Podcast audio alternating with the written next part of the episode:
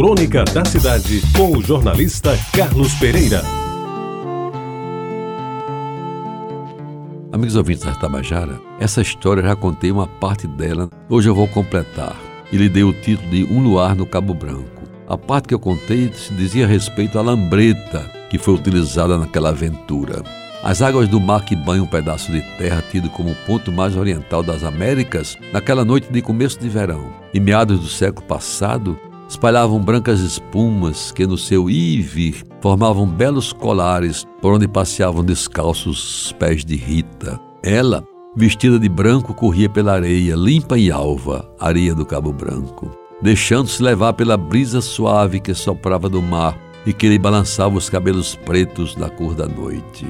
Rita não era nenhuma misse, mas tinha um ar brejeiro que a fazia desejável e sensual. Sua corrida pela praia, chutando o resto das ondas com os pés, dava-lhe um encantamento diferente de todos quantos eu já havia experimentado naqueles tempos de adolescente, pronto para descobrir os doces mistérios do sexo. O encontro fora marcado e desmarcado mais de uma vez. Ora foi a lambreta que enguiçou, Outra vez foi a chuva que veio em hora imprópria, mas aquela noite tudo parecia que ia dar certo. O coração batia em descompasso, o medo de encontrar alguém conhecido, a ansiedade da primeira vez, essas coisas serviam para aumentar o desejo de ter Rita nos braços e, quem sabe, gozar com ela um momento de eternidade.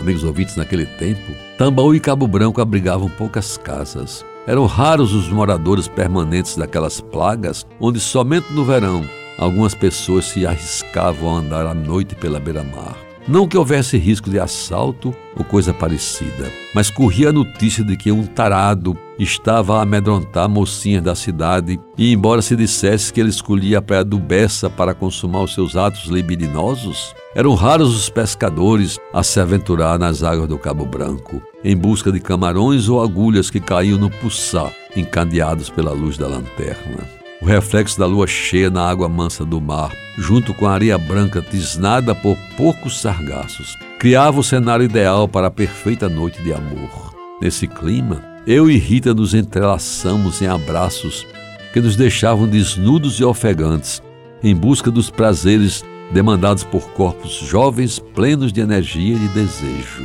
Lembro bem que tive cuidado de forrar a areia branca com uma jaqueta que tomei emprestada de um primo, e foi ali naquela cama improvisada. A natureza como testemunha que aos primeiros beijos sucederam outras carícias, cuja descrição não pretendo fazer aqui. Pois bem, quando estávamos no bem bom, quase ao atingir o clímax, eis que lá vem uma procissão, caminhando como cobra pelo chão. Os fiéis de velas acesas, na sua maioria mulheres e crianças, entoando cânticos de louvor a Nossa Senhora da Penha. Bem perto de nós, junto daquilo que a mulher chamou de marmota, o menino parou e tentou entender a cena, do que foi duramente repreendido pela devota mãe, que lhe advertiu do pecado que esses dois estão cometendo. Meus amigos, daí para frente, além do susto que não conseguiu cobrir as nossas vergonhas, a tentativa de voltar ao estágio inicial resultou infrutífera. A bandeira do entusiasmo e do desejo só tremulou de novo no alto do mastro quando os últimos fiéis dobravam Ponta do Cabo Branco a caminho da Praia da Penha. E no final, posso dizer que aquela foi uma noite para jamais se esquecer, em que a beleza do corpo de Rita só perdeu para o brilho inexcedível da lua, ambos cheios de uma imaculada brancura que só a natureza é capaz de produzir. Você ouviu Crônica da Cidade com o jornalista Carlos Pereira.